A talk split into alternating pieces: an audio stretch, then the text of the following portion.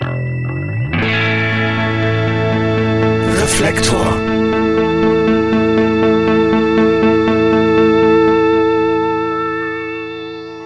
Liebe Hörerinnen, liebe Hörer, herzlich willkommen bei Reflektor. Dies ist die 25. Folge und es gibt den Podcast Reflektor nun ein Jahr. Anlass genug für mich, eine etwas andere Folge zu starten. Und zwar habe ich heute keine Gäste, sondern ich habe mich hier zusammengefunden mit meinen Chefs, kann man eigentlich sagen. Oder Redakteuren mit meinen... Äh, Kannst ruhig Chef sagen. Ja, mit, mein, mit, mit Nikolas Seemack vom Label 4000 Hertz Hallo. und mit Christian Konradi vom Label Hallo. 4000 Hertz. Der letztere ist übrigens auch der Produzent von Reflektor. Und ja, wir wollen jetzt ein wenig Rückschau halten über das Jahr, über Reflektor, über alles. Herzlich willkommen, ihr beiden, hier in eurem eigenen Studio. Dankeschön. Studio. Schön, dass, du wir bei dir eingeladen zu hast. Gast sein dürfen. Ja, also Reflektor gibt's jetzt seit einem Jahr, hast du gerade schon gesagt. Ähm, wir hatten damals zum Start auch in unserem Meta-Format in der Frequenz äh, ja schon mit dir gesprochen, so äh, was die Idee war für Reflektor. Äh, deshalb, das würden wir, glaube ich, nicht nochmal erzählen, so wie das alles da zustande kam. Das kann man gerne nachhören. Ähm, wir haben ja auch schon viele Fragen gesammelt von, von HörerInnen zum jetzt äh, Jubiläum sozusagen. Da gehen wir, werden wir auch drauf eingehen. Also wir haben viele Fragen für dich vorbereitet und mitgebracht Gut. von draußen und wir werden natürlich auch so ein paar Highlight-Folgen äh, uns anhören, beziehungsweise Ausschnitte daraus. Und dann wirst du erzählen, wie das so für dich war. Aber bevor wir damit anfangen, Jan, würde Ja. mich ja interessieren, wie war das jetzt so dieses Jahr für dich im Vergleich zur ersten Folge, jetzt nach einem Jahr und 24 veröffentlichten Episoden? Hat sich für dich was verändert? Ja, sicher hat sich was verändert. Ich habe doch eine gewisse Routine bekommen. Es ist für mich immer noch vor jedem Interview eine Aufregung, aber jetzt keine negative Aufregung, sondern eine. Ich lade ja Leute ein, die mich interessieren und das, ich bin immer sehr gespannt, wie das so sein wird, wie, wie der Gast auf meine Fragen reagieren wird, ob ich, ob ich es wirklich schaffe, ihn oder sie wirklich zu erfassen und sein künstlerisches Werk. Und ich merke schon, dass jetzt mit den 24 Interviews, die ich jetzt geführt habe, dann doch schon so eine gewisse Sicherheit kommt. Also, und das fühlt sich schön an. Es war, ich meine, es war zu Anfang auch schön. Also ich, ich habe vom, vom ersten Interview an hat mir es Spaß gemacht, aber genau, ich bin weit entfernt von Routine, aber habe doch ein bisschen ähm, Erfahrung jetzt schon sammeln können. Hast du eigentlich aus der ganzen Zeit, dass du interviewt wurdest, da dir irgendwas äh, mitnehmen können? Ich natürlich unterbewusst sowieso, aber hast du irgendwas ganz bewusst äh, oder irgendeine Inspiration dich an irgendein Interview mal erinnert, was du besonders gut fandest? Oder hast dich an was erinnert, wo du gesagt so mache ich es auf keinen Fall irgendwie? Beides tatsächlich. Wir haben mit, mit, mit Tokotronic ähm, so die letzten Jahre wirklich viele schöne Interviews führen dürfen, wo ich auch ähm, echt beeindruckt war davon, wie, und ich war eigentlich immer davon beeindruckt, wenn Leute gut vorbereitet waren und, und gut recherchiert haben. Und wenn, wenn Leute keine vorgefertigten Meinungen hatten. Das sind so die Sachen, die ich Qualitätsmerkmal an Interviews finde. Und ähm, ja, natürlich habe ich auch viel äh, mitnehmen dürfen über die Jahre, wie ich es nicht machen möchte. Und, und also eigentlich geht, geht das in beide Richtungen. Und ähm, genau, ich muss jetzt, ich, ich hab, wir haben jetzt gerade mit Tokotronic, weil wir so eine Anthologie veröffentlicht haben, sag alles ab. Und da haben wir auch Interviews gemacht, die ein paar, nicht viele. Und ich merke, ich muss so ein bisschen aufpassen, nicht in so eine Berufskrankheit zu kommen, ähm, dass ich äh, die, die Vorbereitung des, des Inter oder die, dass ich zu sehr hinter die Kulissen des Interviewers gucke. So, das hatte ich vorher tatsächlich nicht. Also das hat sich ein bisschen geändert und ähm, wird sich aber, glaube ich, auch wieder ändern, wenn ich. Wie meinst du das? Das habe ich jetzt nicht so ganz kapiert. Also Ja, dass ich so den, dass ich so Gedanken habe wie, ah, wieso fragt denn der das jetzt so oder wieso fragt die das jetzt so und so nach dem Motto, das hätte ich aber anders gemacht und das ist natürlich total bekloppt, weil ist ja ein freies Land, kann ja jeder machen, was er will. Ne?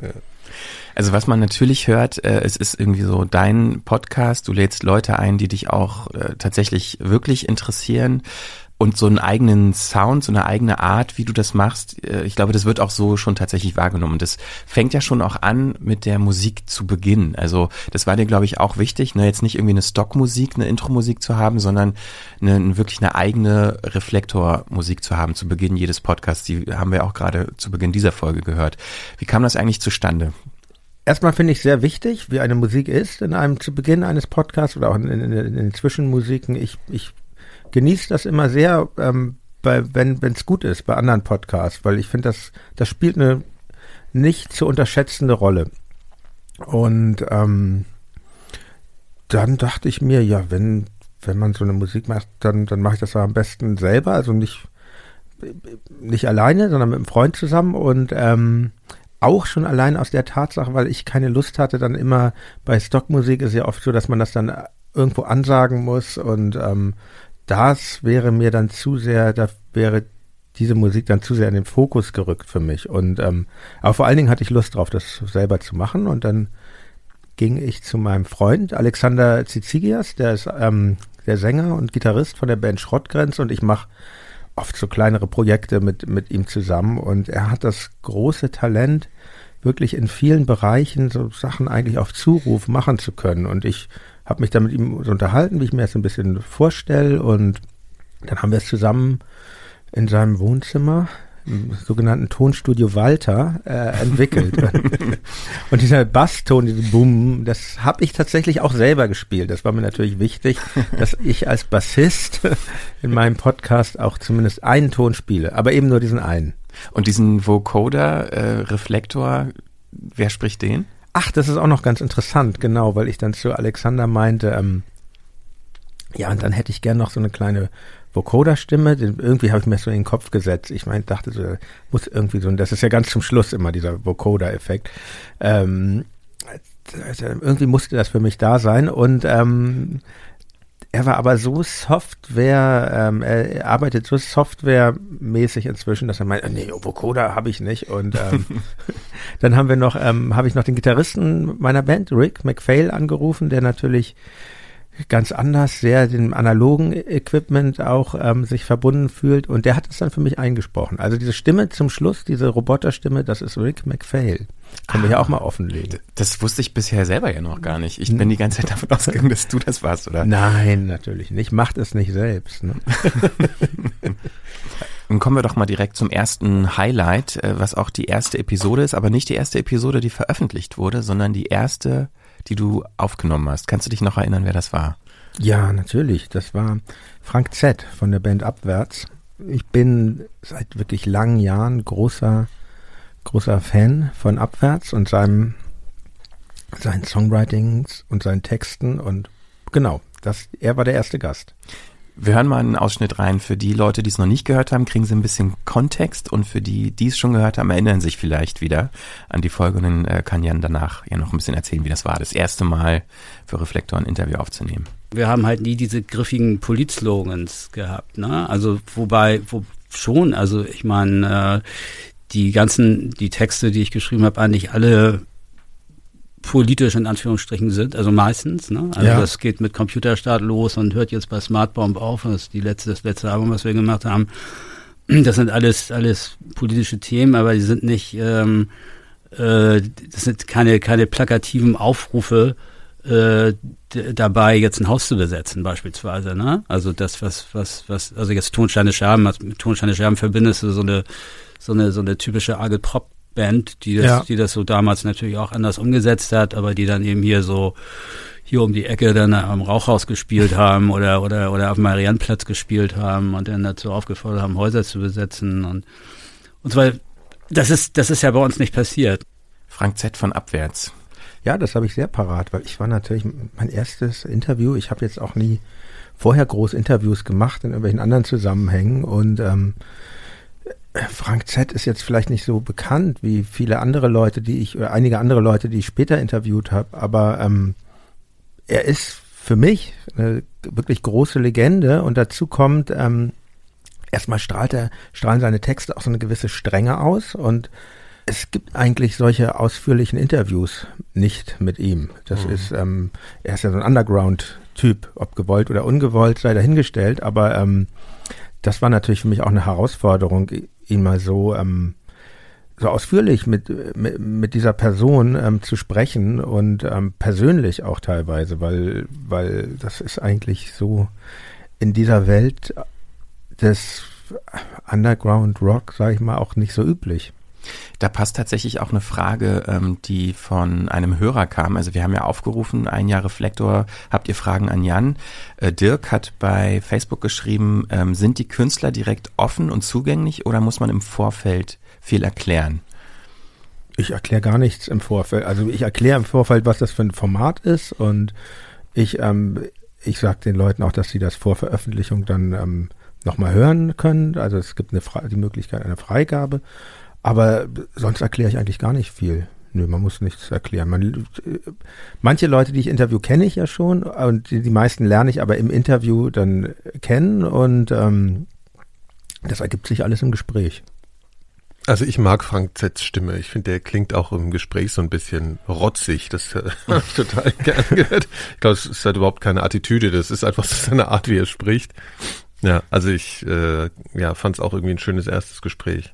Und ich glaube ich auch, weil was für dich auch so war, dass du äh, ein bisschen vielleicht in so eine, ich weiß nicht, war es für dich ein, eher ein Gast, wo du dachtest, da, da kann ich leichter andocken, als wenn ich jetzt gleich jemand total Fremdes nehme. Du hast schon gedacht, okay, ich mache erstmal was, wo ich so ein, bisschen, so ein bisschen in der Nähe fühle, oder? Das war so ein, Ja, schon. Ja. Also die, die, die musikalische Welt, in der er mhm. sich bewegt, ist, ist ja. mir sehr vertraut. Also ich ja. kenne sein Gesamtwerk in- und auswendig und, ähm, und es ist jetzt auch eine Gattung, die jetzt meiner der meiner eigenen Band ist Abwärts ist eine ganz andere Band als Tokotronic, aber es ja. ist schon sehr artverwandt. Es ja. ist beides äh, Gitarrenrock. Ja. Also obwohl Abwärts auch ganz andere Sachen gemacht haben. Das ist ja auch das Tolle an, an dieser Band, wie die durch die eigentlich wie die durch die Genres gehüpft sind. Mhm.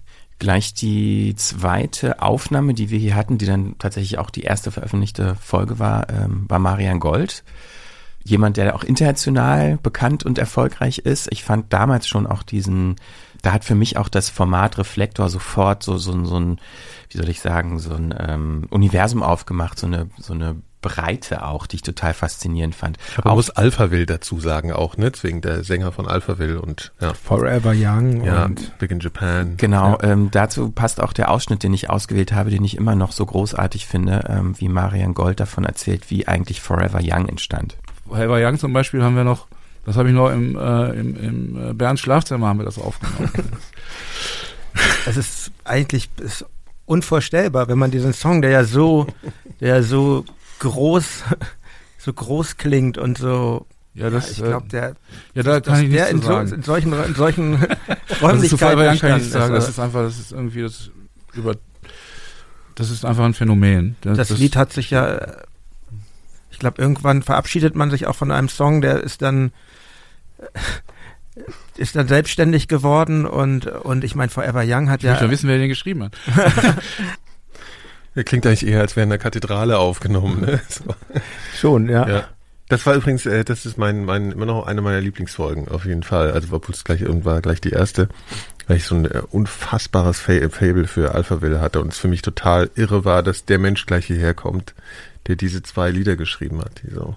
Was ich noch kurz sagen wollte, äh, wo ich am Anfang, also vorhin schon angeknüpft habe, so das hat für mich so dieses Format zum Start auch gleich, also mit ähm, Marian Gold und dann Frank Z hat halt so, so eine Breite eben aufgemacht, wo schon auch klar war, okay, es geht um Pop und ähm, in Anführungszeichen Mainstream-kompatible Musik, aber es geht halt auch um Underground. Und da war halt auch für alle gleich klar, dass es halt äh, eine sehr bunte, breite Mischung an interessanten KünstlerInnen gibt und vielleicht auch schon so ein bisschen aufgemacht hat, ähm, dass du halt auch ein sehr offener Typ bist. Und ähm, wollte mir schon immer sagen. Unabhängig, unabhängig von der Musik, die die Leute machen, dich halt auch drauf einlassen kannst. Und das ist auch tatsächlich ein Feedback, was wir viel bekommen haben, auch jetzt im Kontext der Frage an Hörer.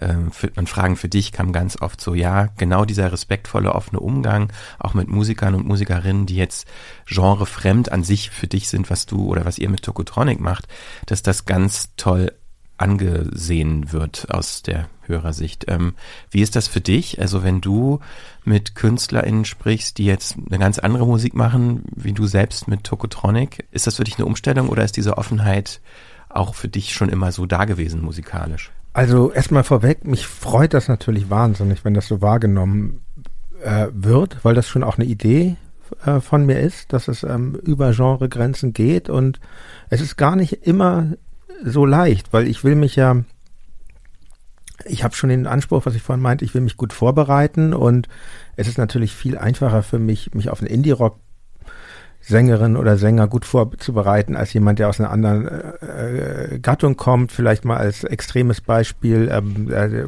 die Sarah Maria San, die ähm, Sopranistin, die in der neuen Musik beheimatet ist. Das war schon ähm, anspruchsvoll, mich darauf äh, vorzubereiten, aber es ist schon für mich ein Grundpfeiler von, von Reflektor, dass ich nach links und rechts schaue und ähm, weil ich sehe mich grundsätzlich eigentlich gar nicht als so eklektizistisch und hier, ich, mich interessiert alles an Musik, sondern das ist so das, was auch mein Leben vielleicht am meisten verändert hat durch Reflektor, dass ich ganz anders Musik jetzt höre, natürlich dann auch beruflich dann in dem Fall, aber es erweitert sehr mein Horizont und und was was Marian Gold betrifft, das war für mich natürlich auch, war ich auch sehr aufgeregt, dass er kam, weil den habe ich, ich saß im Kinderzimmer vor dem Fernseher und ja. habe mir diese Clips angeguckt von äh, Big in Japan und Forever Young und ich und ich fand ihn, ähm, ich fand die Band toll und fand ihn toll und dann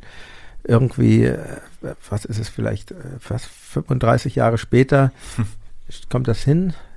Äh, noch mehr, ne? Äh, ja, mehr noch, ja. Ja, fast ja. 40 Jahre ja. später ähm, hole ich den hier ab unten vom Hof und ähm, und das war ein tolles Interview, weil er ist so ein extrem positiver Mensch. Das äh, fand ich ganz, fand ich ganz groß. Und auch wie offen er war und wie interessiert er war. Das, was ich glücklicherweise jetzt oft wahrnehme, dass die meine Gäste sich ganz ähm, interessiert und offen zeigen. Und deshalb ist das ein bisher eigentlich, ja, ich kann schon sagen, immer eine sehr positive Erfahrung gewesen, diese Begegnung, die ich haben durfte durch diese Interviews. Das ist mir auch aufgefallen. Also immer wenn hier Gäste herkommen, auch wenn sie bekannter sind, ist so eine, eine Offenheit und ähm, ja, also dass die sofort da ist, dass man das Gefühl hat, irgendwie da ist sofort auch eine Verbindung irgendwie da. Das, ja, das ist, glaube ich, einfach wirklich diese, ne, also du, man ist normalerweise halt einfach den normalen Musikjournalismus gewöhnt und wenn du als Kollege, wenn ich jetzt mal so sage, ne, dann irgendwie mit äh, einlädst. Ich glaube einfach, dass das per se eine vollkommen, vollkommen andere Situation ist und dann ähm, gucken die Leute sich das wahrscheinlich auch vorher an, wo sie hingehen und was, was du so machst. Und es ist einfach ein, also was ich, was für mich Reflektor extrem auszeichnet, ist halt, dass du einen extrem respektvollen Zugang zu den Leuten hast. Also eben eine sehr wertschätzende, ohne dich irgendwie einzuschleimen oder so, sondern einfach eine, weil das gibt's ja auch im Musikjournalismus manchmal so eine Anbiederung. Das ist aber gar nicht der Punkt, sondern es ist einfach eine, ein ganz aufrichtiges Interesse. Und ich glaube, das ist was, wenn das dann noch im Kontext ist eines Kollegen, den man vielleicht auch schon kennt, ist es, glaube ich, auch eine total schöne Einladung, wenn du, wenn du herkommst als, als äh, Musikerin oder, also das wäre, würde mir wahrscheinlich so gehen wenn ich mehr als drei Tasten Klavier spielen könnte, könntest du mich auch mal einladen, Jan. Aber du spielst ja Klavier, genau, das wollen wir hier ja, auch mal vielleicht erwähnen. kann man das ja, leider nicht ausreichend für Reflektor. Aber da kommt ja auch so eine Frage, die wir auch immer wieder äh, sehen in äh, im Social Media, so der Begriff des Journalismus. So ist schon öfter mal gefallen. Ähm, es kam auch schon mal so Kommentare wie, äh, ja, das, was da bei Reflektor passiert, das ist so wirklich guter Musikjournalismus. Und ja, das kam neulich gerade erst, ne? Das war über das Haiti-Interview, das muss man mal betonen. Ich fand das einen total guten Kommentar. Ne? Also gerade in Bezug auf Hip-Hop-Journalismus, man sieht meine Airquotes jetzt vielleicht gerade. Ähm, ja, kam dieses Kommentar. Kam Aber die Frage, die wir uns auch immer wieder stellen, so nach, nach deiner Rolle, wie du dich selbst siehst, siehst du dich, wenn du das Interview führst, wenn du dich vorbereitest, hast du da irgendwie diesen Anspruch, dich als Journalist zu definieren oder was ist da deine Rolle? Also ähm, erstmal ehrt mich das natürlich sehr, wenn, wenn das irgendwie gesagt wird, dass es guter Musikjournalismus sei.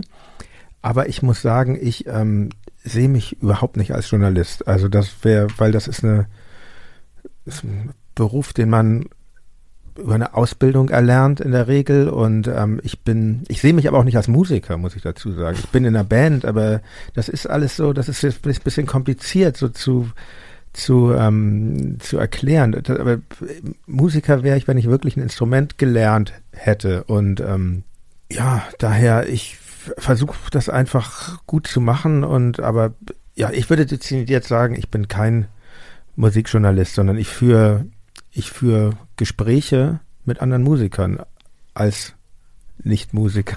Ich wollte gerade sagen, ja, das, ich meine, da schließt sich gleich so eine zentrale Frage an, die geht vielleicht dann aber auch ein bisschen weit, keine Ahnung, als was, was würde, wenn du, was, was bist du denn dann? Bist du sagen, du bist im Mu Musikbereich tätig oder du bist Teil einer Band? Kann man das sagen? Ja, ich bin Teil einer Band. Das Ja. finde ich irgendwie, das ist, das Musizieren gehört dazu. Natürlich ist Ja, das ja. ein bisschen kokett. Ich bin au- auch Musiker, aber ich glaube, ich könnte nicht unbe ich könnte nicht in einer anderen Band als Tokotronic jetzt so äh, Stantepede ähm, professionell tätig werden. Deshalb also dieses Bandsein umfasst umfasst eigentlich das Musizieren ist ein Teil davon, aber Ja. ich glaube nicht mal der größte. Eine Frage, die auch über Twitter kam, war, interessiert dich bei den Interviews eher der Mensch, der dir gegenüber sitzt, oder die Musik? Oder muss man da von Fall zu Fall abwägen? Beides. Also ich, ich glaube, das kann, kann man wirklich sagen, beides. Ich würde jetzt, ich würde jetzt niemanden einladen, dessen Musik mich überhaupt nicht interessiert. Und ich würde aber auch niemanden einladen, dessen Musik ich total super finde, von dem aber bekannt ist, dass er in irgendeiner Weise ein Arschloch ist. Was weiß ich. Irgendwie für mich politisch nicht kompatibel, irgendwie nach so einem Rechtsaußenmensch, also mit solchen, das würde auch nicht passen zu dem Format, weil ich will auch, ich will mich hier vor dem Mikrofon eigentlich nicht, nicht streiten mit Leuten. Also ich will, also man, es, es geht schon darum, auch mal äh, andere Meinungen zu erkundigen, erkunden, aber ich habe irgendwie keine Lust auf, auf jegliche Form von, äh, wie soll ich das sagen, Enthüllungsjournalismus oder so. Aber es geht manchmal doch um äh, so einen Bildungsauftrag, habe ich fast den Eindruck. Äh, du hast vorhin schon einen Namen angesprochen, Sarah Maria San. Äh, also eine Frau, die aus einem ganz anderen Bereich kommt, äh, bei der ich zum Beispiel den Eindruck hatte, oder bei der Folge habe ich viel gelernt. Ja, ich auch. Und äh, dazu vielleicht auch ein passender Ausschnitt, als es darum ging, inwiefern man diese Abstraktheit ihrer Musik auch verstehen kann, wenn man es zum Beispiel mit Kunst, mit bildender Kunst vergleicht, wenn man ins Museum geht versus wenn man sich halt ein Bild auf dem äh, Monitor anschaut. Bei klassischen Stimmen zum Beispiel ist das ganz extrem. Also noch extremer als bei Aufnahmen von Instrumenten. Aber wenn du eine Opernstimme auf einer Aufnahme hörst, da, sind so viele Resonanzen, die im Raum äh, funktionieren. Die sind, Frequenzen werden abgeschnitten und so, na klar. Und du hörst nicht, wie die Stimme im Raum klingt. Und wenn du äh, zum Beispiel, also Anna Netrebko ist zum Beispiel auch irre. Der Effekt, wenn du Aufnahmen von der hörst und wenn du die das erste Mal live im Raum hörst, da fällst du echt vom Stuhl. Weil wenn du daneben normale Durchschnittsstimmen hörst, in Anführungszeichen, da weißt du im Raum, was der Unterschied ist. Auf einer Aufnahme kannst du das gar nicht so beurteilen. Das ist wirklich krass, der Ja. Unterschied. Deshalb äh, finde ich auch Live-Konzerte super. Als ich das gehört habe, hatte ich tatsächlich total Lust, mal in, äh, in die Oper zu gehen. Und ich war noch nie gemacht? in meinem Leben in einer Oper. Das ist eine riesen Bildungslücke. Warst hab ich dann du? Gemerkt. Ja, war ich noch nie. Nee. Nee, aber warst du Bisher danach? In der, also Ja. in der aktuellen Zeit Gut, ist das das ja war Wann hast du. Geburtstag?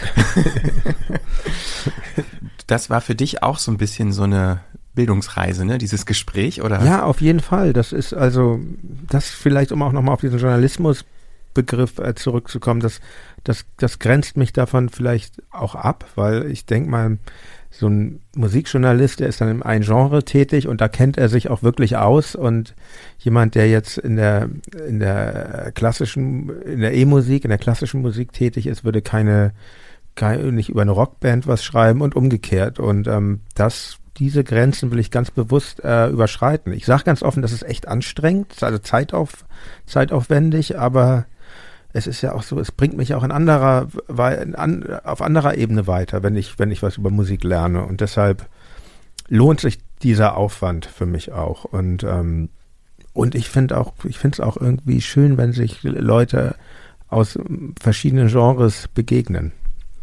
Also so die, äh, die Begegnung mit Sarah Maria San war irgendwie toll, weil ich glaube, sie ist schon auch interessiert an, an Pop, das, das merkt man ihren Alben auch an und, und ich interessiere mich eben für neue Musik und das ist schön, solche Leute kennenzulernen und ich bin auch durchaus äh, manchmal mit ihr in, in Kontakt so über die sozialen Medien und das ist, ähm, ist angenehm, dass, dass, dass diese Gespräche auch so eine gewisse Nachhaltigkeit haben in manchen Fällen. Und ähm, ja, das ist sehr schön. Dann würden wir jetzt mal weitermachen mit einer Folge, wo, glaube ich, größere Anknüpfpunkte äh, waren, was so Musik angeht, hatte ich zumindest den Eindruck äh, beim Hören. Und zwar Mille Petrozza von Creator. Creator-Dämon ist ein super Stichwort. Ihr habt ja ein ähm, Maskottchen, ne? Darf ich Maskottchen sagen? Ja, hört sich jetzt so ein bisschen verniedlichend an, aber ja, ist ein Dämon. okay, Dämon. Aber für mich ist ein Maskottchen, weil ich bin nämlich totaler Maskottchen-Fan. Ich habe Mhm. so auf meinem Instagram-Profil habe ich auch so eine kleine Maskottchen-Reihe, wo ich immer, da hatte ich jetzt letztens gefeatured ähm, Eddie the Head von Iron Maiden, Mhm. weil ich zu dem eine ganz enge Verbindung habe. Die hatte ich abgepaust damals tatsächlich, die Plattencover. und, Siehst du? und ähm, genau, und bei euch, der Dämon oder das Maskottchen heißt Violent Mind Mhm. Und ähm, wie, wir haben mit Tokotronic übrigens auch ein Maskottchen, aber das ist viel plüschiger und heißt Daphne. Und ähm, Das ist aber, das ist aber so ein, das, ist, das kommt aber auch nicht oft vor. Ne? Das ist eher nee, so, das hatten wir mal im Merchandising-Shop Ja, ja, ja, und jetzt ist es auch ausverkauft. Ehrlich gesagt war es ein Restposten, den wir dann, mit, mit so einer Tokotronik-Banderole versehen haben. Aber wir, ähm, wir haben das dann auch äh, beim Berliner Konzert ins Publikum geworfen, 100 Stück davon, weil wir aber ihr seid dann, das ist ja bei euch ist Merchandise immer noch so auch sehr, sehr Understatement, ne? Ja, also es gibt T-Shirts und ähm, es gibt schon alles eigentlich, aber Rückenaufnäher und Kerzen noch nicht. aber ich meine, das Merchandising spielt, glaube ich, im Metal-Bereich auch einfach große eine andere Rolle. Ja, stimmt. Ja, diese Lache habe ich immer noch im Ohr von Mille. Ja, die ist sehr. Super, so ein, so ein eviles Metal-Ding als Maskottchen zu bezeichnen. Ist, Das hat ihn schon ein bisschen, ähm, hat ihn ein bisschen pikiert. irritiert, ja. Ja, irritiert, genau.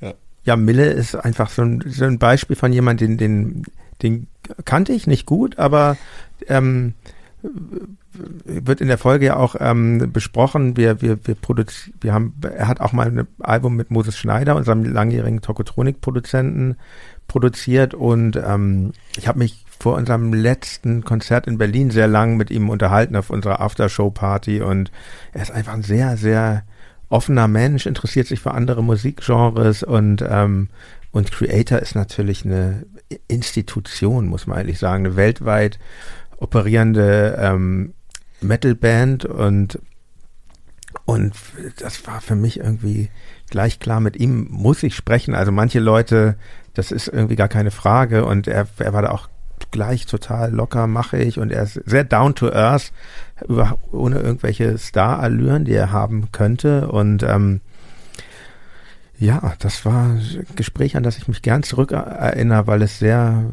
ohne dass wir uns jetzt besonders gut kennen, dann doch so eine Vertrautheit da war.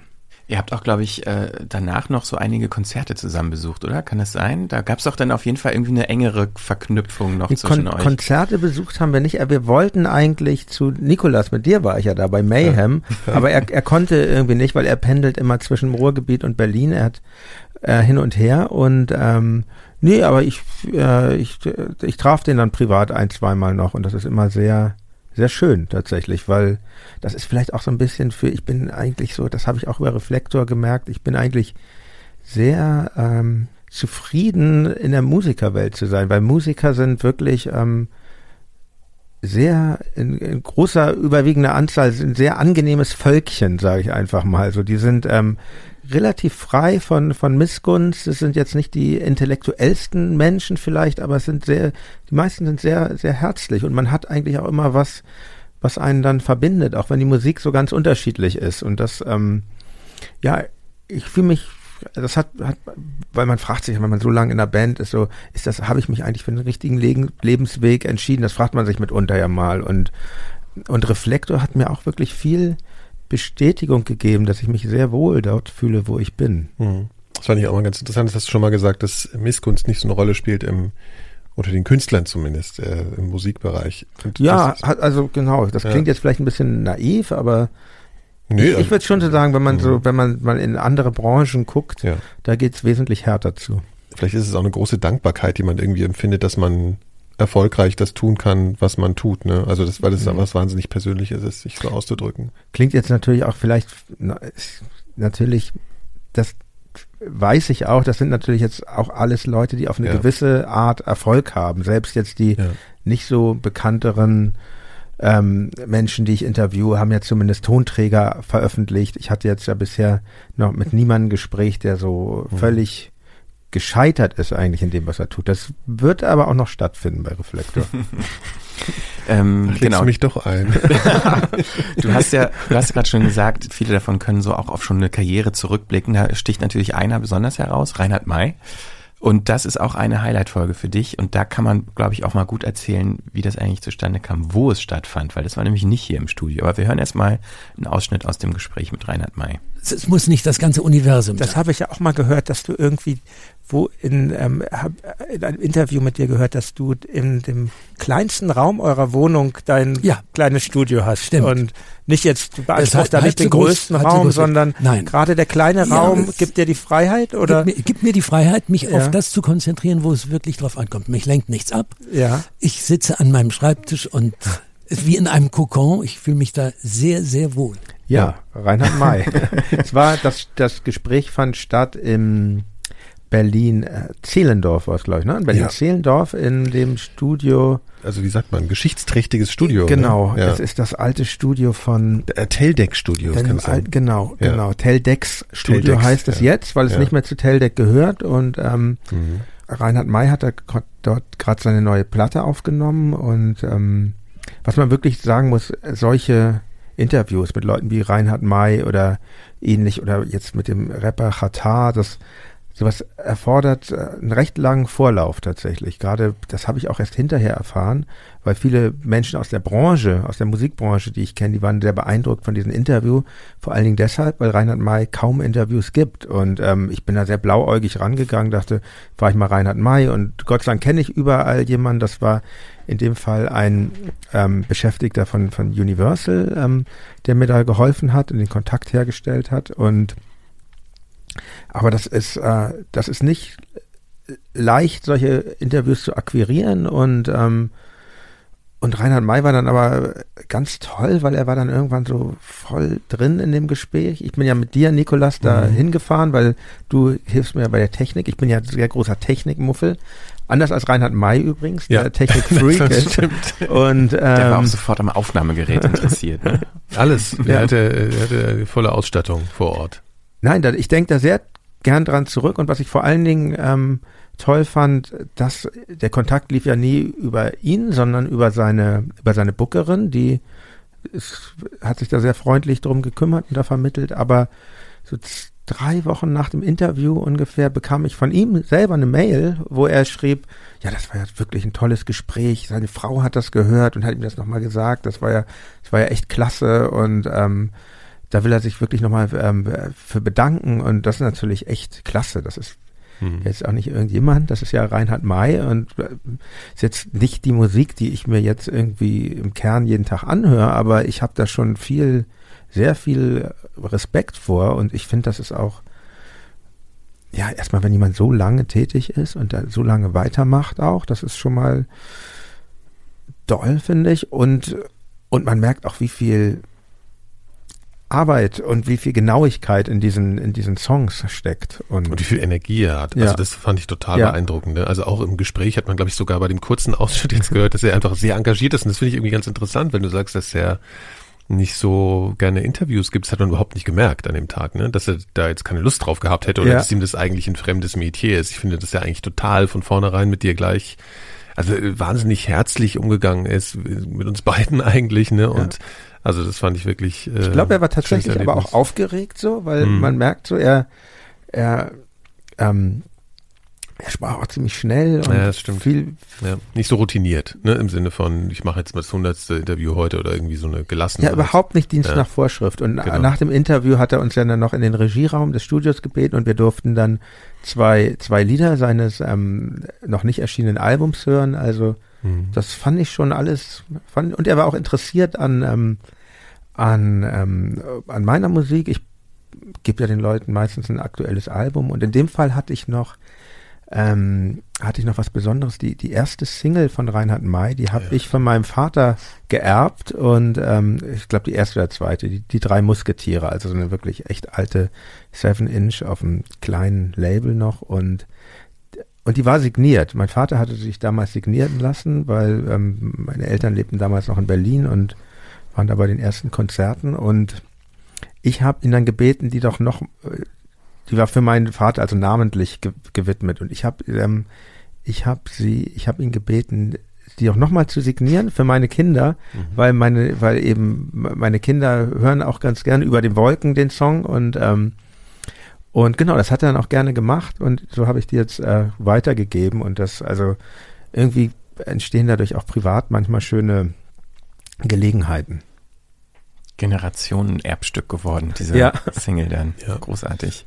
Das war ja auch insofern interessant. Also wir, kann man ja auch mal so erzählen, wir sitzen jetzt hier bei uns im Studio, ist relativ groß, wir haben einen Tisch, wo auch irgendwie ein paar mehr Leute reinpassen. Das Interview fand, glaube ich, in einer relativ kleinen Gesangskabine statt. Ne? War das sehr beengt eigentlich? Gesangskabine nicht, aber so ein Nebenraum. Ne? Es war ja auch noch vor Corona-Zeiten, wo man diese Abstands äh, Sachen noch nicht hatte und ja, wir saßen an so einem kleinen Schemel. Ich fand das natürlich auch, und da lag das Aufnahmegerät drauf. Ich fand das natürlich auch total abgefahren. Ich, ich sitze hier mit Reinhard May und dann sitzt man da um so einen kleinen Schemel und das spielt alles gar keine Rolle, sondern es geht eigentlich nur um das Gespräch. Und äh, es ist aber tatsächlich so, dass wenn es irgendwie möglich ist, mache ich die Gespräche am liebsten hier bei euch. Erstmal muss man sagen, ist ein super Raum, klingt super, das finde ich nicht, nicht unwichtig und es ist auch irgendwie so eine psychologische Sache.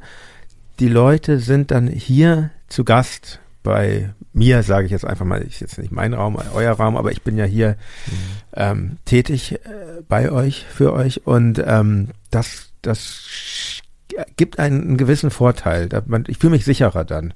Und wenn man in andere Welten eindringt, dann ist man selber der Gast. Das ist, ähm, das schafft noch mehr Aufregung oder in manchen Fällen, wenn dann noch andere Leute im Raum anwesend sind. Wenn wir hier sind, dann bin ja nur ich mit den, sind nur die Gäste und ich hier und ähm, keine, meistens, äh, ein, zwei Ausnahmen gab es auch, aber das gibt natürlich eine größere Intimität, als wenn man dann noch irgendwelche Promoter oder Zuschauer hat. Gäste ist auch ein gutes Stichwort für eine Frage, die auch noch über Twitter kam. Und zwar, ähm, ist es hilfreich, ein Mitglied von Tokotronic zu sein? Sagen die meisten Leute da eher zu? Ist es auch beim Gespräch hilfreich, da man von Musiker zu Musiker spricht? Ja, doppeltes Ja, ne? also es gibt, also bei den meisten Leuten, ne? Die meisten denken, äh, die meisten sagen, sagen, interessiert das natürlich erstmal, mehr als wenn das jetzt äh, Journalistin, Journalist X oder Y ist.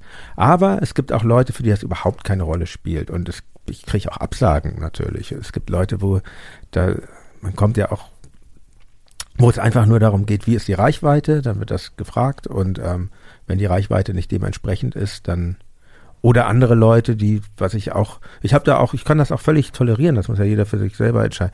Oder Leute, die einfach sagen, nee, ich möchte jetzt keine Interviews machen. Oder ich möchte keine Podcasts machen, ich möchte keine Interviews ohne Bild machen. Das ist, gibt es alles und das ist auch alles ähm, völlig legitim, finde ich. Ich möchte auch eigentlich an niemandem rumzerren. Ich, wenn jemand Nein sagt, dann, dann akzeptiere ich das auch mir bleibt ja auch nichts anderes übrig als das. Sagst. Aber ich, Ja. ich kenne das selber, wenn wir werden natürlich mit Tokotronic auch viel für Interviews gefragt und ähm, und wenn man dann sagt, nee, passt jetzt nicht so und dann wird noch zwei, dreimal nachgefragt, das ist irgendwie, das finde ich so ein bisschen würdelos und in, in, in, in diese Position möchte ich mich nicht so gern begeben. Obwohl es auch schon Absagen gab, die dann nach einer späteren Anfrage noch zu einer Zusage wurden.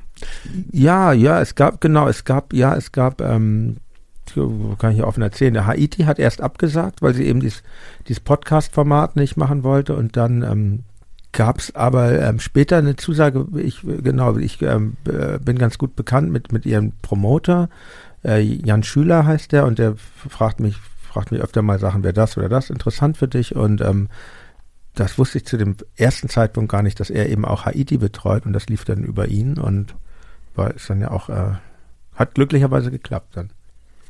Ja, also jedenfalls wurde gefragt ähm, von Andy, ob du auch mal gerne so reflektormäßig interviewt werden willst. Also was ich äh, so ein bisschen daraus ziehe aus der Frage ist, ähm, ob du eigentlich die Interviews jetzt mit anderen machst, die du auch gern mal gegeben hättest.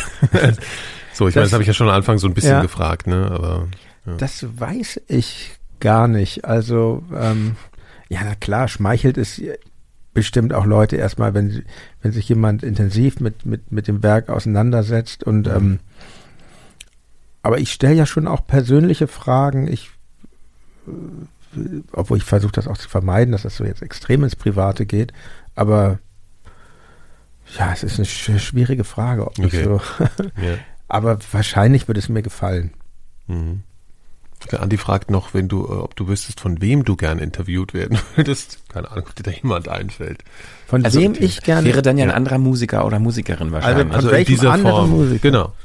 also nehme ich mal an, weil das ist ja die Reflektorform. ja, ja, ja, ja. ja, ja, ja, Mozart wäre schon Ja, okay. angenehm. Auch angemessen. Ja. ich bin immer so schlecht in diesen Fragen, die so auf Schlagfertigkeit Ja, ja, ja. Ähm, abzielen. Das, Ich, ich weiß gar nicht, ob das schlagfertig sein muss jetzt. Nur es könnte Ja. sein können, dass du sagst, okay, ich wollte jetzt schon, eben, das, das fällt mir sofort ein. ja, das, und das fällt mir nämlich genau ein, wenn wir, wenn ich hier euer. Studio verlassen habe. Also vielleicht trage ich es mal nach. Dann kommen wir zu einem ähm, weiteren Highlight. Hast du gerade schon angesprochen, Haiti. Hat ein bisschen gedauert, war, glaube ich, auch wirklich über Monate, bis dann letztendlich der Termin stand. Aber dann war sie bei uns äh, hier im Studio und ihr konntet sprechen. Das Ich glaube auch, Deutschland. dass es an Deutschland liegt. Ich glaube auch, dass ich in Frankreich ein Star wäre. Ja, du hast ich mal glaub, gesagt, dass du glaubst, dass ich du im falschen Land bist. Ich, also in Deutschland, was ich mitbekommen habe, ist, das darf nur 20 Prozent anders sein als das, was man kennt aus dem Radio und aus den amerikanischen Charts. Dann ist es gut. Wenn schon 30 oder 40 Prozent anders ist oder eigen, dann ist das schon nicht mehr in diesen Norm. Dann eckt das schon zu doll an und fliegt sofort. Das fand ich übrigens super faszinierend, als jemand, der nicht Teil dieser Musikwelt ist, von ihr das so zu hören, dass wenn man zu edgy ist, zumindest jetzt ihre These, ähm, dass man dann automatisch irgendwie nicht Erfolg haben kann, weil der das Gros der Hörerschaft irgendwie nicht akzeptiert oder nicht annimmt, wenn man zu neu ist, zu anders ist als das, was schon das gelernte Hören mitbringt. Äh, teilst du das eigentlich? Also ich, ich verfüge nicht über so genaue Prozentzahlen wie Sie, aber, aber was ich, was ich vielleicht ähm, bestätigen würde, ist, dass, dass hier in diesem Land äh, Musik, diesem äh, Popmusik, diesen äh, avantgardistischen Appeal hat, ähm, dass sie es hier sehr schwierig hat. Was, ich weiß gar nicht, ob das jetzt nur das Publikum ist, das hat auch viel mit dem, mit den ähm, System zu tun, wie Musik ins Radio gelangt. Das ist ja auch was, was man wirklich nicht so auf dem Zettel hat, dass das Radio immer noch eine sehr große Rolle spielt. Und ähm, für uns zum Beispiel mit Tokotronic war es einfach super, als es äh, dann äh, Viva, also vor allem Viva 2 und MTV gab, weil da unsere Musik lief, die nie im Radio wirklich äh, in größerem Maße lief. Und äh, heute ist es auch so. Also jetzt äh, im Radio finden wirklich Sachen, die irgendwie ein bisschen anstrengend sind, kaum statt. Also in diesen großen, wichtigen Radiostationen. Aber äh, hat das immer noch so eine Bedeutung? Angeblich ja, wenn man Mhm. den äh, Leuten aus dem Musikbusiness glauben darf. Und ja. Mhm. Klar, es gibt auch andere Herausforderungen natürlich. Wie ist das jetzt mit, äh, mit den ganzen Netzgeschichten? Klar, nee, ich dachte nur, weil jetzt natürlich Musikvideos ja auch wieder abgenommen haben in der Bedeutung, ne, weil es das Musikfernsehen in der Form einfach auch so nicht mehr gibt. Ich weiß gar nicht, ob das, ob man dann sagen kann, dass Musikvideos dann nicht mehr so wichtig sind, aber ich habe den Eindruck, dass das zwar noch gemacht wird, aber dass es heute eher eine Liebhabersache ist als ein richtiges Promo-Tool. Ja, ich glaube, für so ein, also wenn wir jetzt mit Haiti ist ja ein gutes Beispiel. Okay. Die hat ja erzählt Ja. auch, dass sie ihr ganzes Geld in Ja. ganze Vertriebsvorschuss in Videos gesteckt hat. Also Ja, kann man wahrscheinlich für aufs Genre- Hip-Hop-Bereich ne? ist das, Ja, ist das genau. äh, Ja. sehr wichtig, glaube ich. Ja, es werden ja auch sehr viele, Ja. sie zum Beispiel ist auch ein gutes, sie macht sieben Videos pro, pro Album. Wir haben früher, Ja, in den 90ern haben wir zwei gemacht. Ja, es war jetzt eine Alterserscheinung, einfach weil ich dachte, Musikvideos ist äh, so Fern- fürs Fernsehen keine hast du ja, ja, gesagt, aber ich, nee, aber natürlich, im, ich meine, im Hip-Hop-Bereich ist natürlich klar, ist ja total krass, auf jeden Fall. Gerade besonders da, ja. Ja, also ich würde mich zu der These versteigen, dass äh, der Rapper, den ich interviewe, dass der seinen Goldraub deshalb gemacht hat, um seine teuren Videos finanzieren zu können. Gut, das ist dann ja So nicht so weit richtig aufgegangen. Ähm, So, aber bei, bei Haiti fand ich aber tatsächlich mehrere Sachen super interessant. Also einmal so diese, dieses Thema Erfolg, ähm, obwohl ich tatsächlich bei ihr auch immer so unsicher war, wie viel Sarkasmus und Ironie in ihren Aussagen stecken und wie viel davon wirklich ernst gemeint war. Das ist, glaube ich, ganz oft Ich habe so. sie aber ex als, äh, interessanterweise als extrem authentisch, äh, wenn man das Ja, anständige das Wort gebe ich recht. Also ich glaube, dass die, ist- die ist überhaupt nicht ironisch, glaube ich Mhm. tatsächlich. Ja. Das ist all, die meint das alles so, wie sie es sagt. aber, auch in ihren. aber wenn sie sagt, ich mache jetzt noch ein Album und dann ist Schluss, äh, das ist vielleicht glaube ich, dass aber- Nein, aber ich ironisch glaube, das ist, ich glaube, nee, ironisch ist, glaube ich, wirklich, Erfolg, ich, ich hatte das Gefühl, dass sie sehr impulsiv und sehr emotional in einem Gespräch war. Und das muss ja nicht unbedingt immer genau dann ihre äh, Einstellung oder ihre Meinung nächste Woche wieder sein. Aber ich glaube, in dem Moment hat sie sich genauso gefühlt, dass sie das, also das war, ich, ich glaube, überhaupt keine, keine Show, die da gemacht wurde. Also aus die, das waren einfach ernsthafte Gefühle in dem Moment. So ein Status. Das, so habe ich das empfunden. das spreche ich ihr jetzt auch nicht ab. Nee, nee, Ähm, klar. Aber das fand ich eben gerade ganz besonders bei diesem, bei diesem Interview so. Das, ähm, ja, es hat, ja, es war sehr spontan irgendwie immer. Ja, so. ich war also bei, bei Haiti, es war für mich auch ein tolles Gespräch. Das war so, ich habe ja so mein, mein, mein Plan, ich arbeite ja auch mit Notizen und ähm, die Idee von Reflektor ist ja schon so ein bisschen, dass man sich durch das ähm, Werk der Künstlerin oder des Künstlers so ein bisschen zumindest zeitweise in Chronologie äh, äh,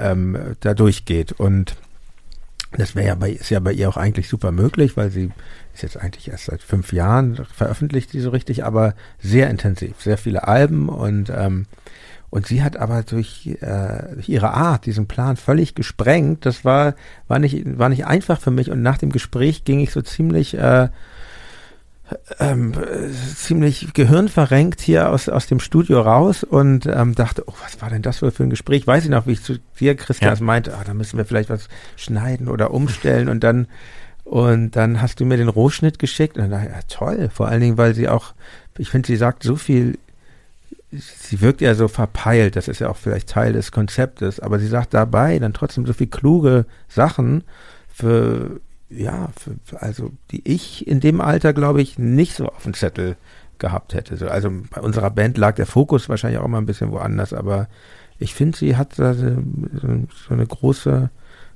äh, trägt eine große Klugheit in sich. wenn ich über, zum nächsten Ausschnitt überleiten dürfte, weil das fand ich einen sehr ähm, ereignisreichen Tag. äh, wir waren nämlich zuvor, Jan und ich waren in einem Hotel, da habe ich dich wieder begleitet zu einem Gespräch mit Esther Bejerano, was ein sehr ernstes Gespräch war, eine Auschwitz-Überlebende. Ähm, ja, was ein, was ein ziemlich einzigartiges Gespräch für dich, glaube ich, war. Im, äh, genau, und an dem Tag hast du zwei Interviews in einem Tag gemacht, äh, was ich äh, so als äh, sch- schon ziemlich krass fand. Ich mache ja auch. Interviews und ambitioniert und das erste war ja schon ein sehr ernstes und sehr intensives Gespräch. Und dann sind wir, also besser gesagt, ich habe danach meinen Führerschein riskiert, glaube ich, ein bisschen. Auf der Rückfahrt ins Studio, wo nämlich schon jemand wartete, und zwar Bill Kaulitz von Tokyo Hotel ähm, der ja dann natürlich auch ein totaler Star ist, ja, den man natürlich auch nicht so gern warten lässt. Und ich habe dich dann einfach schon mal ja, rausgeschmissen, hab noch ein. Jetzt war mit deinem Auto auch noch bin ich gerast, sozusagen. Ne? Ich mit bin, meinem Auto? Ja, ich, Ich bin dein Auto gefahren. Ja, ja, Ah, ja. ja, ja. Und das war alles sehr aufregend. Weil du einfach äh, schneller bist. Weil ich einfach den. Bleifuß sehen mag, ja. weiß man ja. Ja. Naja, genau. Und äh, dann habe ich dich hier abgesetzt. Und äh, Bill Kaulitz war auch der Einzige, der hier so richtig mit Begleitung, mit so, ne, so, Mit hier mit, so, Security, einem- mit so einem Bus Bodyguard. ankam, mit so einem abgedunkelten Bus und so. Also das ist ja auch klar, der hat eine ganz andere, ähm, also der hat auf jeden Fall irgendwie, der in Deutschland war er ja wirklich mal ein Superstar irgendwie, oder ich weiß gar nicht, was jetzt so genau aktuell das ist. Auf jeden Fall ist er ein Star. Genau Und darum der hatte, geht es auch in dem Ausschnitt. Ah ja, okay, gut. Dann kannst du den erstmal abspielen, nicht, dass ich irgendwie was schon spoiler. Ich muss sagen, in Deutschland ist es dann hier und da auch ruhiger geworden. Ähm, und dann teilweise aber auch nicht. Wir haben uns gerade wieder neulich unterhalten, dass, dass, dass äh, jemand gesagt hat, wow, ich musste richtig körperlich werden, weil ansonsten hätte ich dich aus der Traube nicht wieder rausbekommen. Also es ist echt immer unterschiedlich, ne? Also ähm, und teilweise haben wir jetzt sehr viel mehr männliches Publikum jetzt als früher, da wo es dann ganz viel nur junge Mädchen waren und jetzt ganz viel Jungs auch zu unseren Shows kommen, gerade in Russland auch, muss man sagen. Ähm, ja, so ein bisschen Ja, durchgemischt. ich kann mir vorstellen, in Russland hat es vielleicht auch politische Gründe, weil Ja. man muss ja sagen, so die ganze Repression gegen alles, was nicht irgendwie da Ja. heteronormativ ist, ist ja Genau. sehr groß. Ist das für dich Fühlt ihr euch eigentlich da manchmal dann auf eine ganz andere Art bedroht als früher in solchen Ja, auf, Staaten? auf jeden Fall. Also in Russland war es auch teilweise krass. Also wir hatten dann Security dabei und da kamen dann schon so Drohungen, wo ich dachte, wow, ne, die werden dann rangetragen und die Promoter haben dann Panik vor Ort und sagen, heute Abend kommen so Leute, die wollen dann Säure auf dich kippen und so. Also das merkt man Mhm. schon. Und wir hatten auch schon so Momente, wo es dann gefährlich wurde und wir schnell durch die Küche raus mussten, weil irgendwelche Leute vor der Tür standen, wo alle sagten, wow, wir sind nicht genug jetzt geschützt, dass wir da rausgehen können. Und du denkst so, was, im Ernst? Also da gab es schon so ein paar Momente, wo man das dann spürt. Ne? Und teilweise auch echt junge Leute, wo man die dann auf einmal so einen Song hören wie Love Loves You Back und auf einmal finden die dich mega scheiße dafür, dass du das machst und dann, dann gibt's echt Ärger, ja. Ja, jetzt bin ich ganz beeindruckt, das ist natürlich überhaupt nicht mehr so lustig gerade. Es war gerade dabei, so eine lustige Geschichte erzählen und das ist ja schon. Es ist, Äh. also ich, wenn ich das jetzt nochmal so höre, denke ich, das ist echt äh, Mhm. tragisch Ja. für, für, für, für den Bill Kaulitz, dass er sein ganzes Leben, er will eigentlich nur Popmusik machen und er ist sein ganzes Leben irgendwie diesen Verfolgungen ausgesetzt. Ob jetzt damals durch diese Stalker-Teenager oder ähm, er musste ja wirklich fliehen aus Deutschland und lebt seitdem in, in LA. Kalifornien, Mhm. LA. Oder eben in, in äh, was diese homophoben äh, Anfeindungen äh, betrifft. Deshalb, ja, das, das hat halt einen Grund, dass der hier mit Securities erscheint. Klar. Und erstmal ganz toll, finde ich überhaupt nicht selbstverständlich, dass der Ja. hierher kommt, weil bei Leuten dieser Kategorie wäre eigentlich der Standard, dass man zu denen ins Hotel äh, geht. Und ich fand ihn auch extrem offen und mir war es auch ein Anliegen, weil, weil, weil Tokyo Hotel immer so eine Band war, über die sich Leute zunächst lustig gemacht haben. Davon will ich mich gar nicht ausnehmen. Ähm, äh, und diese, dieses, dieses Lustigmachen schlug bei vielen Menschen dann so eine Aggression um. Und das fand ich irgendwie, da dachte ich, warum merkwürdig. eigentlich? Das ist schon merkwürdig, ganz grundsätzlich, wenn andere Musik so eine Aggressivität äh, auslösen kann. Spricht auch sehr viel dafür, was Musik in der Lage ist zu leisten. Aber ähm, was Tokyo Hotel betrifft, finde ich das sehr unfair, weil wenn man sich mit der Musik auseinandersetzt, ähm, gibt es vieles, was man, was man daran finden kann, auch und ähm, und vor allen Dingen finde ich beeindruckend der Lebensweg dieser beiden Brüder. Die haben das halt von Anfang an gewollt und so durchgezogen und das das finde ich ganz toll. Und dass ich ihn hier warten lassen, dann zehn Minuten, glaube ich, weil wir zu spät kamen, es war mir sehr unangenehm und ähm, weil ich lasse Leute eh nicht gern warten, bin aber auch viel weniger pünktlich, als ich es gerne werde, fällt mir immer wieder täglich eigentlich fast auf. Aber ähm, in dem in, in dem Moment äh, ging es eben nicht anders und das war natürlich echt, äh, es ging auch nicht anders. Wir mussten diese beiden Interviews an dem Tag machen, weil weil er war nur nur noch bis zu dem Tag in in, in, Ber- in Berlin in Deutschland und und Esther Bejerano, das ging eben auch nur an dem Tag und ähm, ja, das war äh, war schon, wie du sagst, Christian, ambitioniert, aber Hat ja gut geklappt, letztendlich. Also wenn man das Ja, hört, Gott. das, das Interview. Was, Ja, aber das ist ja interessant, ist, weil ich jetzt gerade gedacht habe, auch inhaltlich hätte sich das unterschieden und dann spielst du gerade so einen Ausschnitt ab, wo es auf einmal um diese Homophobie geht und diese Nummern. Also da hast du ja dann tatsächlich so eine, so eine ganz subtile Überschneidung gehabt, sogar in der, in der Ernsthaftigkeit der Gespräche. Ne? Und ich habe mich auch noch so gefragt, ich weiß nicht, ob euch das auch gerade so ging, weil wir gerade darüber geredet haben, dass die da angefeindet wurden und so zu dem Zeitpunkt, als Tokyo Hotel ähm, so die höchst, die Hochzeit ihres Erfolges hatten, wirklich gleich. Da war das ja auch noch total sehr ungewöhnlich, dass jemand so ein bisschen queer rüberkommt und trotzdem so im Mainstream ist. Ne? Ich frage mich gerade, ob das heute nicht sogar schon eine Besserung. Also natürlich gibt's immer noch Anfeindungen und alles, das ist keine Frage und aus bestimmten Lagern sicher noch extremer als früher. Aber gleichzeitig gibt's ja auch eine Gegenbewegung. Ne? Also dass jemand vielleicht nicht mehr so einzeln dastehen würde, wie er es schon war zu dem Zeitpunkt. Also sowas, äh, gerade in Deutschland gab es, kann ich mich nicht erinnern, dass es in dem Zeitraum so einen Interpreten gab, der so aufgetreten ist, ne, mit so Anspielungen und vor allen Dingen in dem Alter und so. Das ist ja einfach völlig ja, extrem auch, ungewöhnlich. dass er da oder dass die Band da Pionierarbeit geleistet hat. Auf Ja. jeden Fall. Was ich auch interessant fand in dem Zusammenhang, ich glaube, das hattest du auch im Interview angesprochen, inwiefern es auch Vorbilder gab, dass er da, glaube ich, sogar David Bowie äh, Ja, mit klar. genannt hatte und das fand ich schon auch interessant. Und da, das habe ich auch gerade wieder gedacht beim Hören des Ausschnittes, ich und wahrscheinlich auch viele andere, die jetzt die Band nicht so ganz eng begleitet haben, hatten ja so ein, es gab ja so ein Public Image so dieser Band. Das ist ja ganz oft bei so Stars, dass man so einen Eindruck hat, man hat, man, man glaubt, man weiß, wie die so sind, weil man halt irgendwie durch die Presse so erzählt bekommt, wie Leute sind, ne? Und bei Tokyo Hotel war das ja zumindest für ich, für mich, wie ich das wahrgenommen hatte, so fand ich den total uninteressant eigentlich so so ein oberflächlicher Typ, der irgendwie nur so um Erfolg, da geht's nur um Erfolg und es ist hat überhaupt keine Tiefe und so. War so, das war so das Bild, was ich von den Medien vermittelt bekam. Und bei dem Gespräch habe ich halt gemerkt, das ist ein ein bodenständiger, sympathischer, reflektierter, schlauer Mann, so der halt Sachen erzählt, äh, von denen ich nicht gedacht hätte, dass er das in der Art und Weise erzählen würde. Und das hat wiederum, äh, wiederum finde ich, äh, gezeigt, dass jetzt unabhängig vom konkreten Format Reflektor Podcast das Potenzial halt bietet, äh, viel mehr Leute wirklich so zu zeigen, wie sie wirklich sind. Im Gespräch, in der Auseinandersetzung, im Dialog. Ja, glaube ich auch, weil du hast halt, du hast halt, du hast halt die Zeit.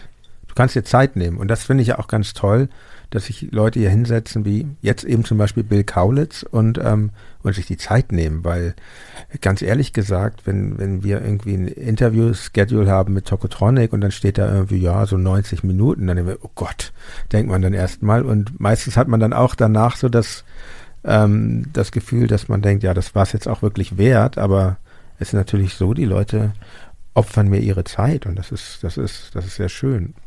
Und bei Bill Kaulitz fand ich übrigens dann schon auch immer interessant, äh, weil, weil, weil anders als andere Mainstream-Popstars ist, ist in das Werk von Tokyo Hotel halt diese Tragik äh, imprägniert so und das deshalb war mir auch ziemlich, als ich die Idee für Reflektor hatte, klar, ja, mit dem möchte ich sprechen. Nicht nur wegen, wegen der Geschichte um die Band rum und diese ganze Flucht aus Deutschland und so, sondern auch, auch wegen, wegen der Musik selbst. Was auch immer wieder mal passiert, ist natürlich, dass du dir Leute einlädst, die du auch schon lange kennst. Ähm, das ist auch Feedback, was wir von außen bekommen haben, dass besonders die Folgen, wo natürlich Gemeinsamkeiten bestehen, wo vielleicht auch zusammen Anekdoten erlebt wurden, die dann zusammengeteilt werden, dass die besonders gerne gehört werden. Und da ist natürlich ein, äh, eine Folge, kann da nicht fehlen, und zwar die mit ähm, T.S. Ullmann. Und da haben wir auch noch einen Ausschnitt von vorbereitet. Du musst es eben einfach auch sehen, ne? Künstlersozialkasse hat an mich geschrieben, Herr Uhlmann, das ist keine Kunst, das ist Liebhaberei. Weil ich zu wenig Geld damit verdient habe. Ja, ne? Alle Tourdaten, immer. alle CDs, alles Ja. hingeschickt, dann noch Kontoauszug und die so, Herr Uhlmann, es ist keine Kunst, es tut uns leid. So, dann drei Jahre in Hamburg leben ohne Krankenversicherung. Natürlich wird man dann laut, wenn man einen Traum hat. Und dann, dann geht das los und dann wird dieses ganze Ding verteidigt bis aufs Blut. Ich hatte halt so viel Angst, meinen Traum zu verlieren. Also ich hatte ja diese ganzen Gespräche mit meinen Eltern, die gesagt haben von wegen so, es macht doch keinen Sinn. Und ich so, Leute, jetzt geht's gerade los. Ist das eigentlich schwer, mit Leuten in der Öffentlichkeit zu sprechen, die, von denen du sagen würdest, das sind Freunde, mit denen bist du befreundet?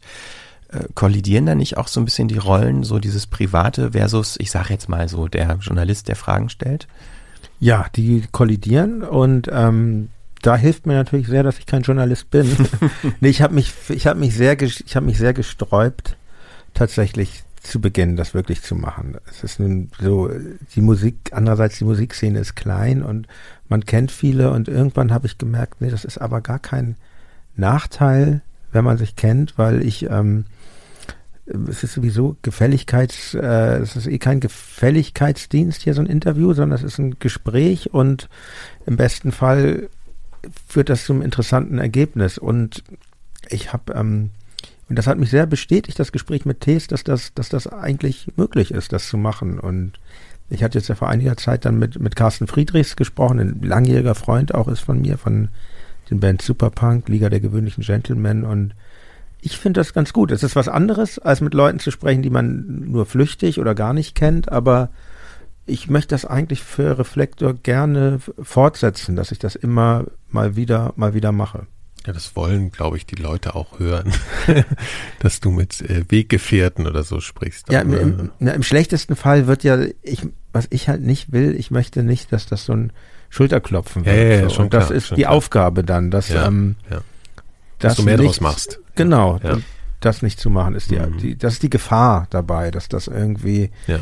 dass man sich gegenseitig erzählt, wie toll man sich findet. Und Ja. das, ähm, das finde ich, das, das, ähm, das bringt nichts, das, das dient niemandem, das ist nicht interessant. Mhm. Ja, das also beantwortet eigentlich auch gerade eine Frage noch äh, von jemandem, äh, der geschrieben hat, ob du auch mit anderen ähm, Weggefährten, Alten äh, sprechen würdest. Das ist ja sozusagen die Antwort darauf dann schon. Ja. Wir verraten, wir haben ja beschlossen, wir verraten ja nicht mal nicht mehr, Mhm. wer Gast wird in Zukunft. Wir hatten ja zu Anfang immer am Ende der Episode gesagt, nächstes Mal ist der und der zu Gast, aber wir haben jetzt ja beschlossen, das soll eine Überraschung sein. Es kommen aber noch Weggefährten, aber wir werden jetzt keine Namen nennen.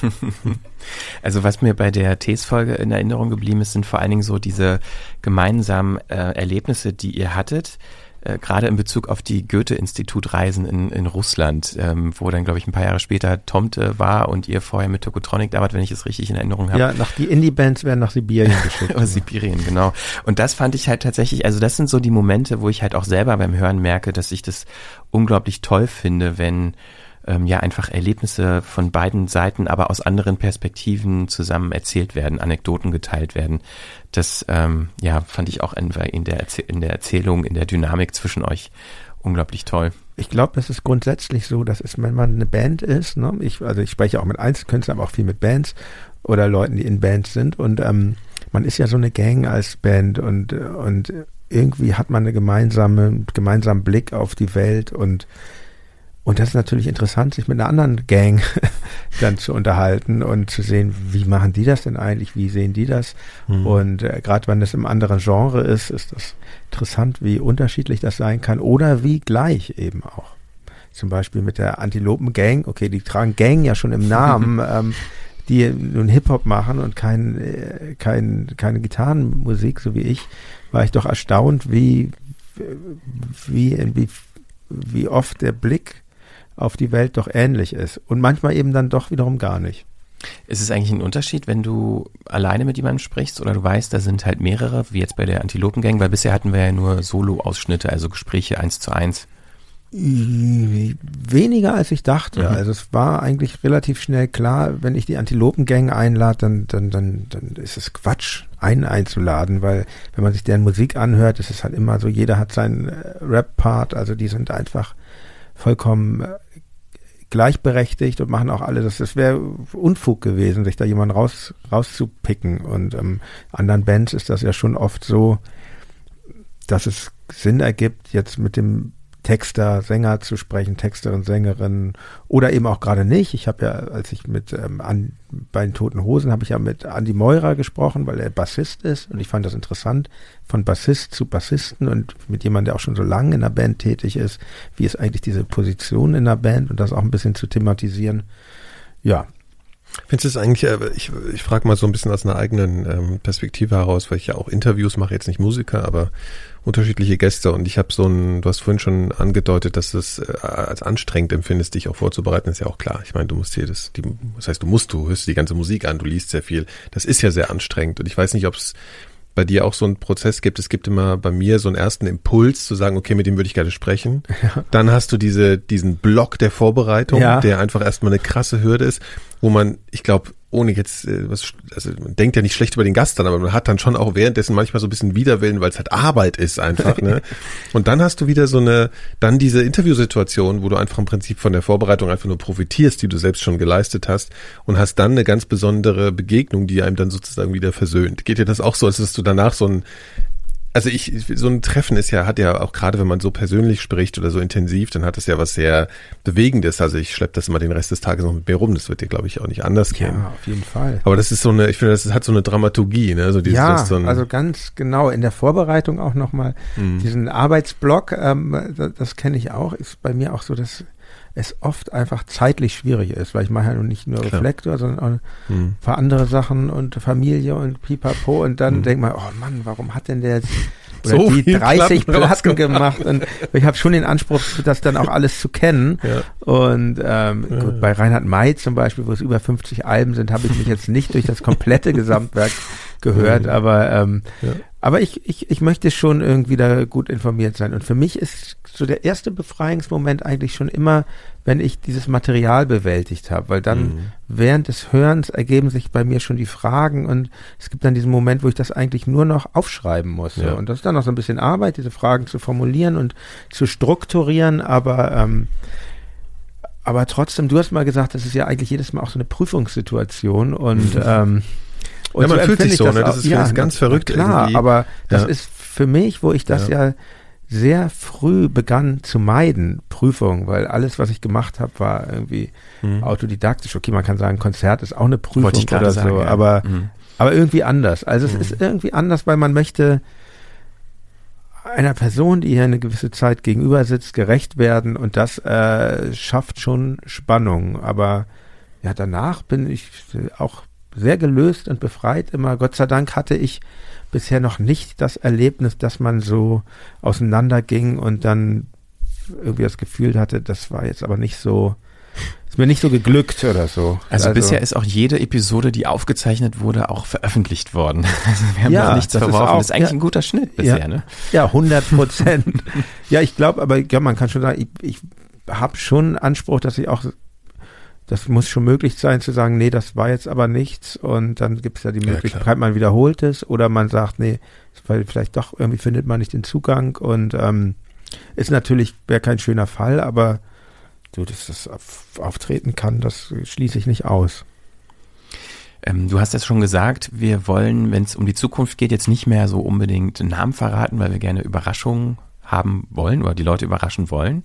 Aber was sind denn so Genre, vielleicht kannst du das ja so ein bisschen eingrenzen, was dich auf jeden Fall noch interessiert, was noch nicht bei Reflektor war, was du gerne machen möchtest? Ich, äh, was mich sehr interessiert, ist der elektronische Bereich. Ich hatte ja äh, Helene Hauf, ähm, das, das ist ja die, dieser DJ und so, aber, aber in, in diesem Bereich möchte ich mich noch ein bisschen ähm, weiter umgucken, auf jeden Fall. Und ähm, eigentlich, eigentlich Gab ja schon total viel. Eigentlich gibt es keine Einschränkung tatsächlich. Es kommt auch, welches Genre das ist. Also man muss ja auch dazu sagen, als Musiker hasst man es ja eigentlich, auch so auf so ein Genre reduziert zu werden. Ich mache das andererseits auch sehr viel, dass ich Zuschreibungen mache. Es ist, ein, es ist einfach hilfsweise in Interviews.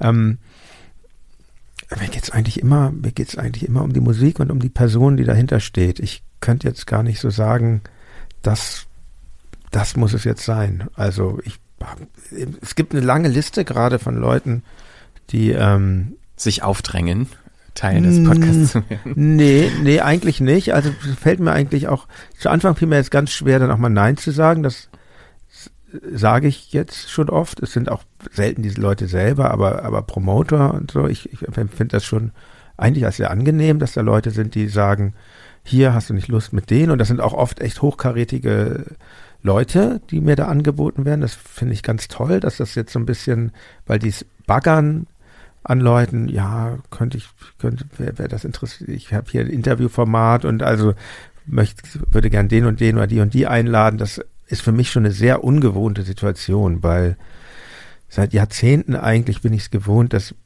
mich Leute irgendwie fragen, hier wollt ihr hier ein Konzert spielen oder hier ein Interview geben und jetzt ist das so dieser Perspektivwechsel. Das fällt mir nicht ganz leicht, aber äh, tut mir, glaube ich, ganz gut andererseits auch. Aber es ist natürlich sehr schön, wenn, wenn mir, wenn mir da Leute auch angeboten werden. Und ja, manchmal passt es, manchmal passt es nicht und manchmal lasse ich mich drauf ein, auch auf Sachen, wo ich vorher gar nicht jetzt, die ich gar nicht auf dem Zettel hatte. Also wir entnehmen all deinen Statements, dass du es gerne weitermachen willst. Wir würden es auch sehr gerne weitermachen. ja, ich finde es toll. Also ich äh, finde es Ja. auch toll, dass das so Man- entstanden ist. Nur ganz kurz, weil ich, äh, klar will ich es gern weitermachen. Man ist ja immer so in so einer Blase. Ich finde das auch echt äh, toll, was ich an Feedbacks ähm, bekomme. Ich versuche auch den Leuten immer zu antworten, die mir dann schreiben, entweder über die Reflektor-E-Mail oder über Instagram oder Facebook. Das ist ja alles möglich. Ist auch eine Veränderung in meinem Leben tatsächlich. Ich habe vorher nicht so, was Tokotronik betrifft, konnte man jetzt nicht so direkt auf mich zutreten, aber ich habe mich jetzt ähm, entschieden, ich mache das einfach und es ist auch bewältigbar, nicht immer zeitlich jetzt so schnell, wie ich mir das wünschen würde, aber ich finde das schon echt jetzt auch nochmal an die Hörerinnen und Hörer, ich finde das echt klasse, dass Leute sich Zeit nehmen, diese ja nicht ganz kurzen Interviews zu hören und viele Leute auch wirklich jede Folge. Also das ist auch echt sehr schön, Stammhörer zu, Stammhörerinnen und Stammhörer zu haben, die das, die das so verfolgen. Und ähm, ja, vielen Dank, will ich an dieser Stelle wirklich nochmal sagen. Ja, von uns natürlich auch unterstreichen, ja, genau. Ein Jahr Reflektor. Ähm, und jetzt das die 25. Episode. Wir haben noch, ich würde sagen, eine schöne vielleicht äh, abschließende Frage, die jetzt gar nicht mehr unbedingt was mit dem Reflektor zu tun hat, sondern mit Podcast generell. Und zwar schreibt Carsten, äh, ihn würde interessieren, was du selbst gerne hörst als Podcast, was so dein, dein Favorite gerade ist. Und das vielleicht auch also als abschließende Frage und Antwort. Und vielen Dank an der Stelle für eure ganzen Fragen. Ähm, genau. Und wir werden alles weitere, was wir besprochen haben, die Episoden auch nochmal verlinken, falls ihr die noch nicht gehört habt, die Ausschnitte, die wir alle gehört haben. Und ähm, danke an euch für fürs Hören. Und damit, Jan, letztes Wort für dich. Was hörst du so an Podcasts? Ja, ich habe, ähm, das habe ich auch jetzt gerade im, im, im, im Taz-Blog als mein Lieblingspodcast äh, genannt. Ich habe sehr gern gehört tatsächlich von Hatar und Sio, also ein Quarantäne. Quarantäne, weil ich finde, dass da ein sehr guter Humor drin ist tatsächlich und dass da auch zwei Rapper eben sich so ein bisschen selbst auf die Schippe nehmen und auch gerade in dieser Corona-Zeit kein Quatsch erzählt haben und fand ich auch ähm, jetzt pädagogisch toll, wie die das gemacht haben. Ey Leute, haltet euch an die Maßnahmen und so, obwohl Ratar bei seiner Imbisseröffnung da, da war das ja schon so ein Massenauflauf. Aber gut, das führt jetzt zu weit. Ich höre sonst, ähm, ich höre natürlich Elementarfragen und Deine Welt sehr gerne. Hier die beiden Podcasts von sehr, zwei sehr talentierten Machern bei 4000 Hertz. Und ähm, ich höre gerne, ich weiß nicht, ob man es wirklich als Podcast bezeichnen kann, ich, ich höre gerne ähm, die Sendung aus den Archiven, wo alte Rundfunk-Features ähm, nochmal ausgegraben werden. Da habe ich einen ganz tollen Musik, Musik, ganz tolles Musikfeature über Janis Joplin auch hören dürfen, in vier, fünf Teilen, glaube ich. Das kann ich wirklich sehr empfehlen. Können wir auch verlinken in den Show Notes. Ja. Kann man auch sehr empfehlen, generell. Ne? Das steckt viel drin. Gut. ja, ich danke euch, lieber Christian, lieber Nikolas, dass ihr hier bei mir als Nicht-Musikanten Ja. bei Reflektor Ja. zu Gast wart und euch so schöne Fragen äh, ausgedacht habt, die, dass du, Christian, die Ausschnitte rausgesucht hast aus den alten Reflektor-Folgen und auch an die Hörerinnen und Hörer, das für die Fragen, die ihr mir gestellt habt. Das war sehr schön. Dankeschön und bis zur nächsten Folge mit ein, mit zwei Gästen, die ich jetzt noch nicht nenne. Bis dahin, euer Jan Müller.